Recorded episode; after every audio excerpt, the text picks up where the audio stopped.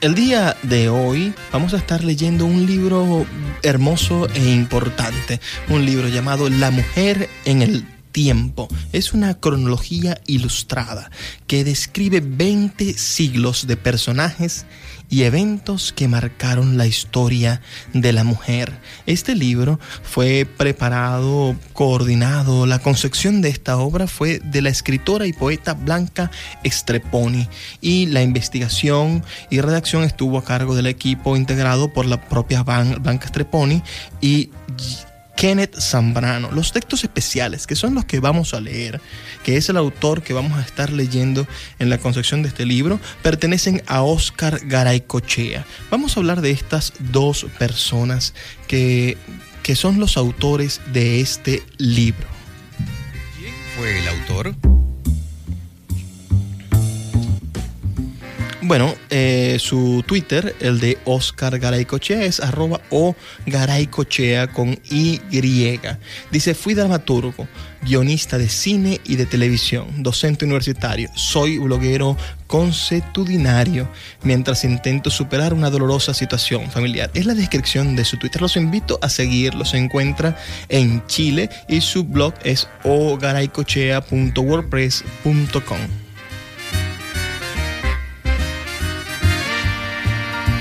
¿Quién fue el autor? También tenemos a la autora Blanca Streponi, nacida en Buenos Aires en el año 1952. Es una escritora y editora, autora de varios libros, entre ellos las obras de teatro Birmanos, editadas por Monteávila Editores en el año 1991. El libro de relatos El médico chino, también editada por Monteávila Editores en 1999. Y los libros de poemas, Poemas Visibles, Casa de la Cultura de Maracay en 1988, El Jardín del Verdugo, Pequeña Venecia en 1992, Las Vacas, editorial Pequeña Venecia, 1995, Diario de John Roberton, El Tucán del Virginia en 1996, Balada de Revelación, editada por Ediplus en el 2004, y Crónicas Budistas de Decir Ediciones en el año 2016. Esta es la que ha pensado este hermoso libro, La mujer en el tiempo, una cronología ilustrada de el del paso ¿no? de la mujer durante la historia de la humanidad. Es un libro exquisito, lleno de excelentes eh, referencias acerca de la historia de la mujer, de la historia del hombre en relación con la mujer, el problema de la explotación del machismo, de cómo la sociedad ha excluido a la mujer de los momentos más importantes. Voy a leer algunos, algunos textos especiales escritos en su mayoría por John, por, por el señor Garay Cochea, por el señor Oscar Garay Cochea. Voy a leer este primer texto referido a la cultura griega titulado Del gineceo al desenfreno, mujeres de la Grecia antigua. En la Grecia antigua habían dos clases de mujeres. Aquellas que bien eran consideradas por la sociedad, que no salían de la casa de su padre o su marido más que para asistir a unas pocas ceremonias religiosas o para visitar a sus amigas, mientras que por el otro lado estaban las etarias, probablemente extranjeras bien educadas, que usaban cabellos más largos que el resto de las mujeres, que se maquillaban y vestían de manera provocativa. Lucían, por ejemplo, un seno desnudo. De las madres y esposas ejemplares poco poco se sabe, como si no valiera la pena hablar de ellas, porque solo cumplían con su deber al someterse a las convenciones. Prostitutas como Lais o Frine, en cambio, gozaron de renombre por su belleza y cultura. A pesar de su oficio, Aspasia llegó a casarse con Pericles, el líder de Atenas. Las mujeres no eran consideradas ciudadanas, como tampoco lo eran los esclavos y los menores de edad, por lo que no participaban en las frecuentes asambleas donde los hombres decidían los asuntos de la comunidad. Tampoco podían asistir a los torneos deportivos que los hombres practicaban desnudos, ni a las representaciones teatrales. El gineceo era la parte de la casa que les estaba reservada a ellas. Las jóvenes se casaban en plena adolescencia. Sus padres concertaban el matrimonio y suministraban la dote. no se consideraba que el matrimonio estuviera relacionado con el amor. Su principal misión en este mundo era parir hombres útiles para el Estado. Las madres comenzaban muy temprano a instruir a sus niñas en las tareas domésticas, que eran casi todos los conocimientos que les estaba permitido poseer. Al casarse, las mujeres griegas no adquirían derechos sobre los bienes del marido. Si enviudaban, podían quedar en la calle. Para evitar esa desgracia, el padre se apresuraba a buscarles otro marido. Los hombres podían mantener todas las concubinas que desearan sin que la esposa protestara por su decisión. En el estado militarizado de Esparta, los hombres y mujeres vivían separados la mayor parte del tiempo y solo se reunían con el objeto de procrear ciudadanos útiles para el sistema. El vestido de las mujeres era muy simple y se ajustaba al cuerpo y se mantenía en su sitio mediante cinturones y broches. El pelo, que debía mantenerse corto como evidencia de humildad, se rapaba en señal de duelo. Para asistir o salir a la calle, las mujeres usaban sandalias, a veces plataformas que aumentaban su estatura, pero dentro del hogar andaban descalzas, recurrían a cremas de belleza, perfumes, maquillajes discretos, se depilaban los brazos y piernas mediante cera caliente, quemando o afeitando el vello no deseado. A partir de un orden tan estricto, una vez por año, las mujeres escapaban de su encierro en el gineceo, la parte del hogar donde los hombres no penetraban, para reunirse fuera de las casas en montes agrestes, lugares como bosques y cerros. libres del control del hombre, a quien estaba prohibido espiarlas para honrar a Baco mediante el consumo generalizado de vino y alucinógenos, entre los cuales la hiedra, entre los cuales se encontraba la hiedra, la escenificación de bailadas obscenas, temibles, de las cuales derivaban las imágenes de brujas que adoraban al demonio y aterrorizaban durante siglos a la sociedad cristiana del medioevo.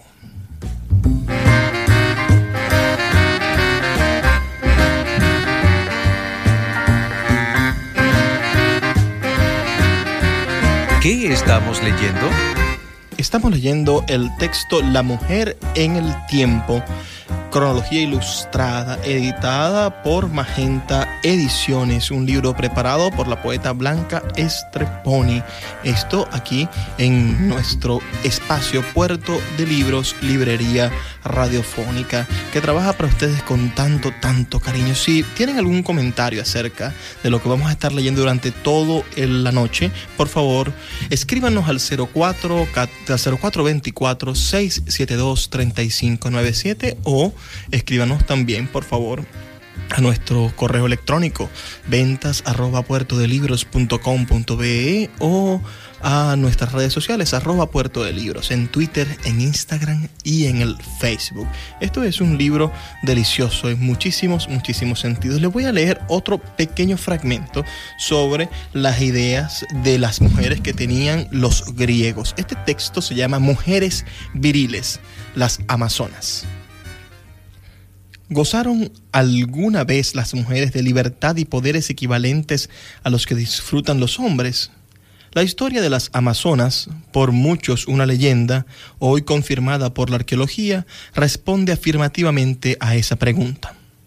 Las Amazonas eran nómades originarias de las llanuras del Cáucaso, hoy Rusia, que eran expertas en el arte de la equitación se desplazaban a gran velocidad y luchaban de igual a igual con los ejércitos masculinos. Se establecieron en las islas griegas de Lesbos y Samotracia.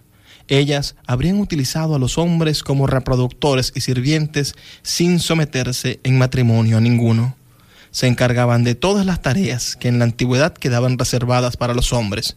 Gobernaban, exploraban su inmenso territorio, producían armas, luchaban con ellas demostrando un valor no inferior al masculino. Cuando nacían hijos, producto de las breves relaciones que mantenían con sus prisioneros elegidos para cumplir esa función, las niñas eran educadas para la guerra y los niños cegados o muertos. De acuerdo a las representaciones plásticas, las amazonas se mutilaban el seno derecho para que les fuera más fácil manejar el arco y la jabalina.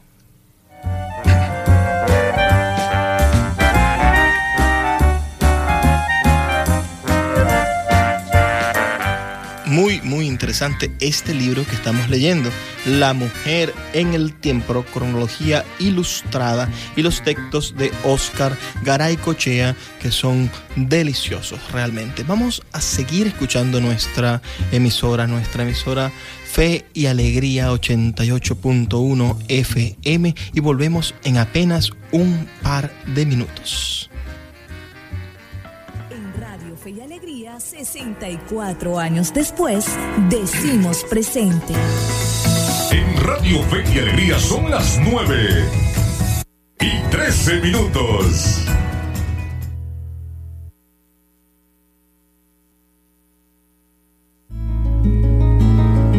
Escuchas Puerto de Libros, Librería Radiofónica, por Radio Fe y Alegría, con todas las voces.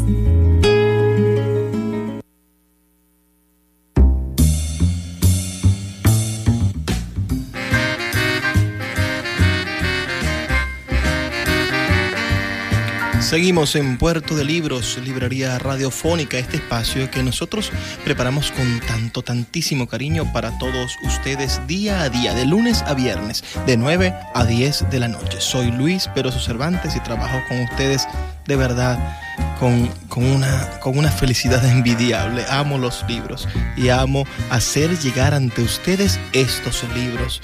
De verdad es lo que siempre soñé hacer. Leeremos otro fragmento de este libro que estamos compartiendo con ustedes. ¿Qué estamos leyendo? Pues estamos leyendo nada más y nada menos que el libro La mujer en el tiempo, una cronología ilustrada que narra 20 siglos de personajes, eventos que marcaron la historia de la mujer. Estamos leyendo los textos de Oscar Garay Cochea Sigamos con la lectura. Sigamos con la lectura. Ahora les voy a leer un texto y responde, este texto responde al título Virtud y responsabilidad de las mujeres romanas. De acuerdo a Catón el Viejo, los hombres de Roma gobernamos el mundo, pero las mujeres de Roma nos gobiernan a nosotros. Las romanas gozaban de privilegios inimaginables para otras mujeres de la antigüedad. Las niñas ricas iban a la escuela hasta los 12 años, momento en el que solían comprometerse en matrimonio. Si querían continuar estudiando, requerían la autorización expresa del jefe de la familia, fuera su padre o esposo. A los 14 años ya se las consideraba adultas. Los estudios de las mujeres incluían literatura griega, canto, baile y dominio de algún instrumento musical. Durante la ceremonia del matrimonio, el novio entregaba las aras, dinero y un anillo a la novia. Muchos de los rituales de la actualidad en torno al matrimonio vienen de Roma. El traje blanco, el velo en la cabeza, los adornos florales, la firma de contrato delante de testigos, las promesas de fidelidad entre los cónyuges, el banquete nupcial en casa de la novia, el cruce del umbral de la nueva casa cargada por el novio, etcétera, etcétera, etcétera. La esposa estaba dedicada al servicio del marido, que daba las órdenes y exigía obediencia. Si la mujer tenía fortuna, dirigía un ejército de esclavos que se encargaban de las tareas domésticas y vigilaba que su comportamiento fuera irreprochable. Ella era responsable de la educación de los hijos, a diferencia de lo que pasaba en Grecia. Pedía divorciarse de un marido que no que la defraudara, pero más frecuentemente era lo contrario. Se apreciaba sobre todo la discreción, la virtud, el respeto y aprecio por el marido. Galeno, el famoso médico griego del siglo II, preparaba en Roma pócimas de belleza para las mujeres ricas. Mezclaba aceite de oliva, cera, pétalos de rosa triturados y agua. De acuerdo a Ovidio, otro ungüento embellecedor se componía de polvos de arroz y habas con albayade. Popea, esposa de Nerón, dormía con una mascarilla empapada en leche de burra. Una mujer podía tardar varias horas en adornarse y peinarse. Los peluqueros acudían a la casa, el pelo se teñía y rizaba, el cuerpo se perfumaba con esencias de Egipto y Grecia, a veces cada zona de la anatomía con un perfume distinto. Los labios se pintaban de rojo y las cejas y el borde de los párpados se delineaban de negro. Las mujeres libres, al menos, parecen curiosamente modernas y, se les tocaba la, y si les tocaba la desgracia de enviudar, situación más que probable en una época de emperadores crueles, guerras contra los bárbaros y promiscuidad sexual, aquellas que habían permanecido todo el tiempo en segundo plano administraban su patrimonio sin consultar con nadie. No obstante, la autonomía que revelaba en esos momentos la conexión con la familia era lo fundamental de sus vidas. Cuando los hombres caían en desgracia, las mujeres no dudaban en cortarse las venas o ingerir veneno para evitar el deshonor. Así actuaban las mujeres en la Roma antigua. ¿Qué les parece? Déjennos un mensaje al 04 24 672 3597 o escríbanos al, cero, al, a nuestras redes sociales, a Puerto de Libros en Facebook, en Twitter, en Instagram, en cualquiera de las redes sociales que se manejan con regularidad. De verdad queremos saber qué opinan, cómo, cómo estamos haciendo este trabajo de promoción de la lectura a través de las, de las ondas hercianas de Fe y Alegría 88.1 FM. Estamos leyendo el libro La mujer en el tiempo, cronología ilustrada. Ahora vamos a leer unos textos que nos van a adelantar algunos años. Vamos a leer el texto Bachilleras y Preciosas Ridículas. Espero que sea de su total agrado y que podamos continuar escuchando y disfrutando de Puerto de Libros por muchísimo rato. En 1659 el dramaturgo Molière vuelve a París y ya en la corte de Luis XIV, tras años de recorrer Francia con sus comediantes, en un intento de seducir a la audiencia de la capital, escribe y estrena Las Preciosas Ridículas. Farsa en la que se burla de las mujeres que aguardan pero no exigen un trato civilizado de los hombres. Madame Ribolet era un personaje parodiado ella había organizado en su casa una reunión semanal en la que participaban gente de la nobleza, artistas y científicos para conversar sobre los temas de la actualidad, exceptuando la religión. ¿Por qué prestar atención a una actividad como esa? ¿No había sucedido antes que hombres y mujeres compartieran la conversación? Las saloniers o damas que provocaban a la gente más esclarecida de su época para discutir ante una audiencia mixta se transformaron en una tradición continuada por Madame Goffin, gestora de la enciclopedia francesa, y Madame Camier durante la época napoleónica. Madame Steele escribió, viajaría 500 leguas para oír la charla de un hombre inteligente una gran distancia, porque los hombres sabios no abundaban. Molière convierte a esas mujeres ansiosas de instruirse, capaces de entender a los hombres, de dialogar con ellos, en una figura grotesca, una bachillera. Por ella, por, bella que fuera, solo podía hacer el ridículo, obteniendo risas y aplausos para el autor. ¿Pretendía Molière burlarse de las mujeres educadas, una minoría, o denunciar la sumisión e ignorancia del resto?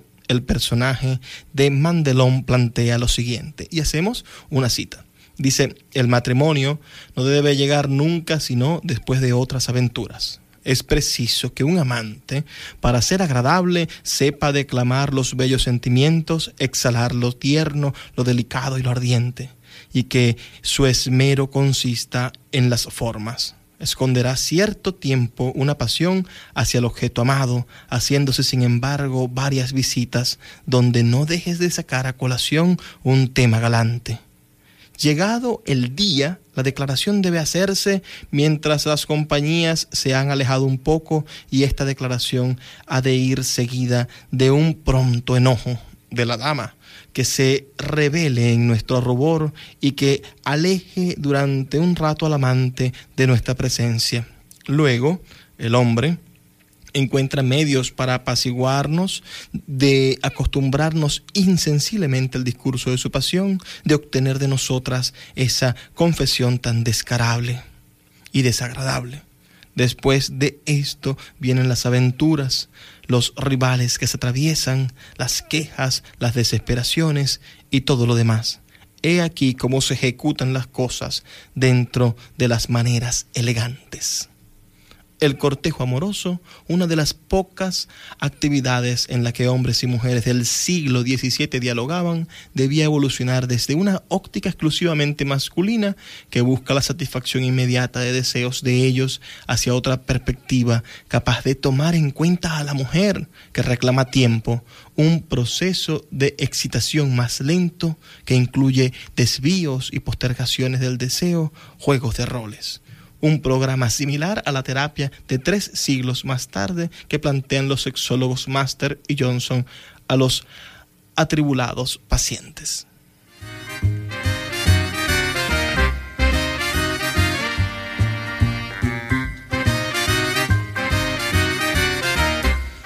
En el, mismo, en el, mismo sentido, hablando sobre la Revolución Francesa, tenemos este otro texto que dice Sueños y desengaños, tejedoras de la Revolución Francesa, también de Oscar Garay-Cochea.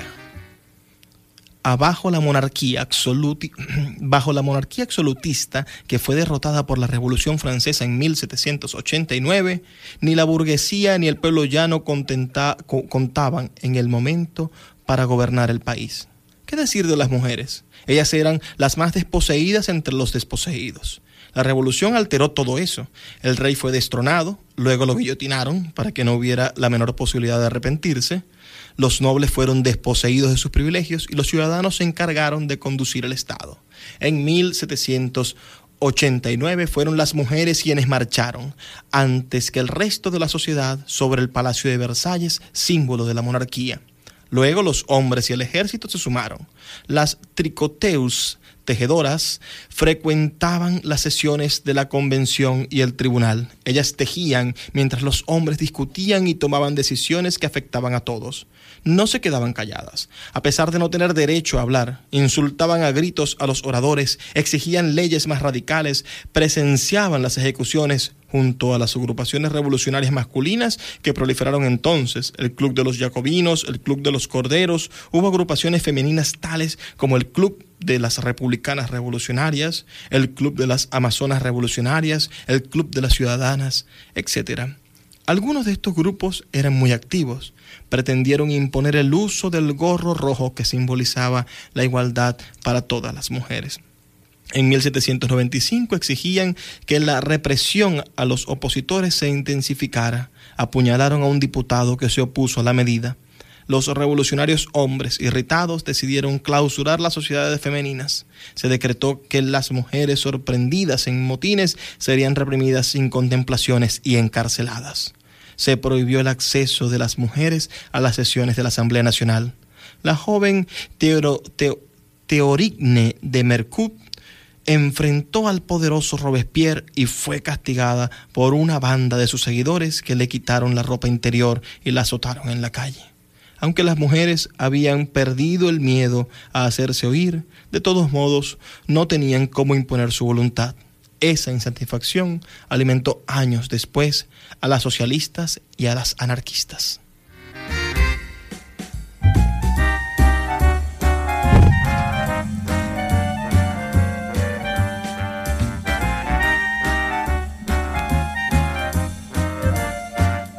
Escuchas Puerto de Libros, librería radiofónica y leemos el libro La mujer en el tiempo, una cronología ilustrada, pensada, conceptualizada por la poeta Blanca Estreponi y unos textos excelentes que se encuentran en ese libro preparados por el escritor dramaturgo Oscar Garay Cochea. Vamos a seguir identificando nuestra emisora, continuar diciendo que estamos aquí en Fe y Alegría 88.1 FM y volvemos en dos minutos.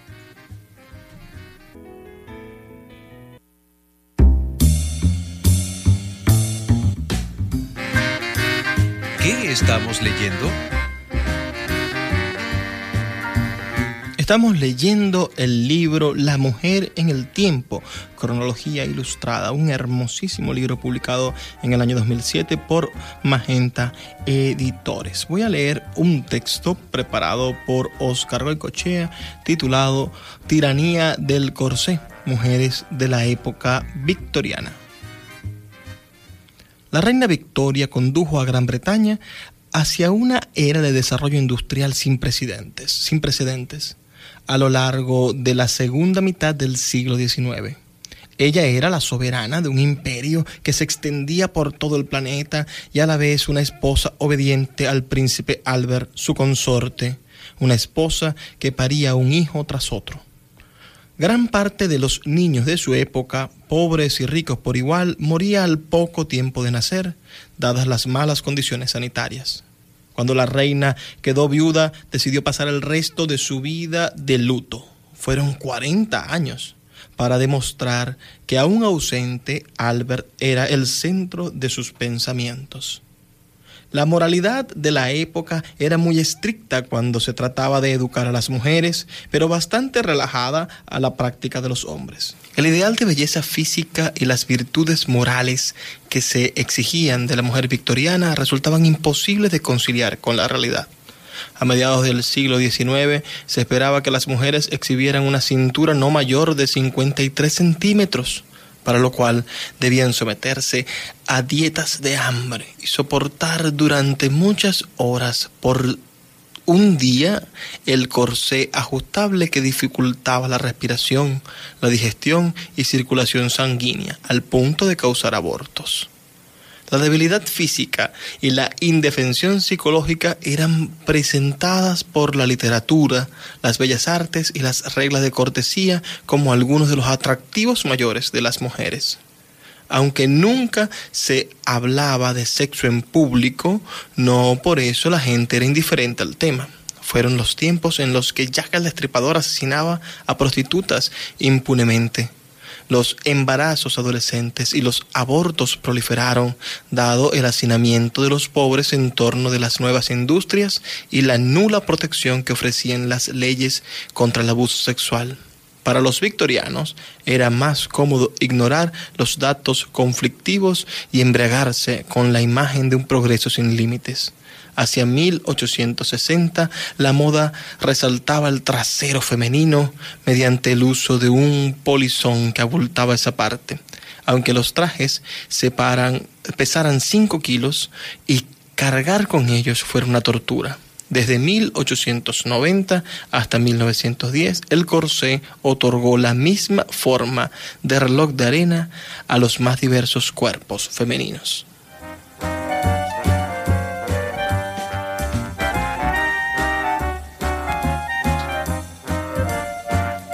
Ahora pienso leerles un texto llamado Soldaderas Mexicanas, mito y realidad. Este es un texto que me agrada muchísimo entre todos los textos escritos por Oscar Garay Cochea para este libro titulado La mujer en el tiempo.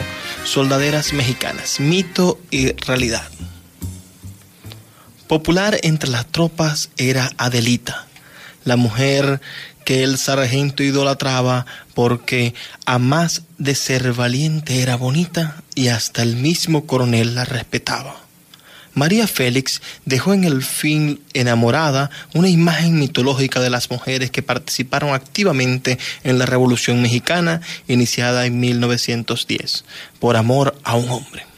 Las fotos de la época muestran otra cosa. Mujeres del pueblo, descalzas, cubiertas de harapos, delgadas por las penurias, polvorientas, que cargan hijos y pertrechos militares sobre la espalda, fatigadas por años de guerra civil, compartiendo con sus hombres el calor, las heladas, las borracheras y las balas son las Adelitas, por la canción compuesta en homenaje a Adela Velarde Pérez y Las Valentinas, canción que inmortaliza a Valentina Ramírez.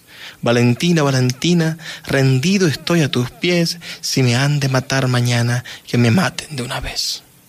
Algunas eran sirvientas que trabajaban para mantener a sus hijos y solían ser fieles a sus parejas, pero también podían abandonarlas cuando lo deseaban. Cargaban mochilas, se arriesgaban apartándose de las tropas en busca de agua y alimentos, construían refugios, curaban heridos, algunas eran comerciantes, cocinaban frijoles y tortillas que vendían y vendían carne seca y pulque, servían de correos y propagandistas, eran telegrafistas y espías. Cuando no dependían de ningún hombre, se prostituían para ganarse la vida. Sin ellas, los hombres hubieran desertado de una guerra que se eternizaba. Algunas pasaron a la leyenda por las actuaciones similares a las masculinas, como fue el caso de Amalia Robles, vestida de hombre por su madre con el objeto de ponerla a resguardo de los sublevados. Ella tenía otros planes. Aprovechó su nueva identidad para pelear en el frente. Se destacó por su actuación. Fue promovida al rango de coronel. Todo ello sin revelar que era mujer. Recuperada la paz, volvió a la identidad femenina, pero nunca se volvió, pero nunca se casó. Jesús Palancares, en cambio, continuó vistiéndose de hombre después de la revolución, a pesar de que su marido trató de enseñarle a hacer su misa encerrándola en su casa, logrando que ella se resistiera pistola en mano. Petra Ruiz, que había sido ultrajada por el ejército federal, según la leyenda, se suma a los rebeldes con el propósito de ayudar a otras mujeres. Ella pelea como un hombre más, durante el desfile que siguió a la batalla ganada por los rebeldes, se soltó las trenzas frente al general Venustiano Carranza y dijo, quiero que sepan que una mujer les ha servido como soldado. Pancho Villa no quería las soldaderas, porque según él destruían la disciplina que tanto le costaba imponer entre los hombres y estorbaban en el desplazamiento de las caballerías, porque ellas iban a pie. De acuerdo al trato que recibían, los caballeros eran más importantes. El general Carranza, una vez terminada la revolución, las expulsó del ejército. Bueno, y para ello hay una canción, una canción, la canción de Adelita, que a mí tanto me gusta. Así que vamos a escucharla un momentico aquí en Puerto de Libros, Librería Radiofónica.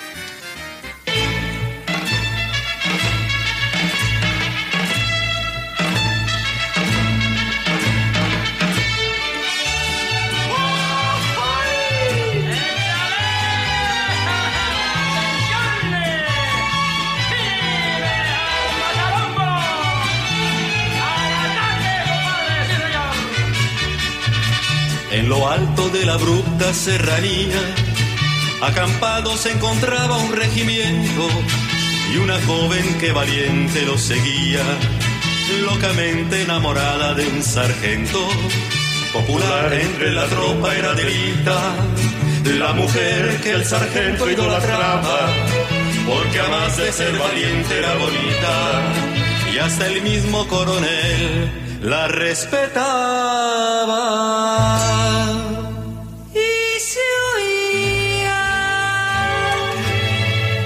Que decía aquel que tanto la quería. Si Adelita se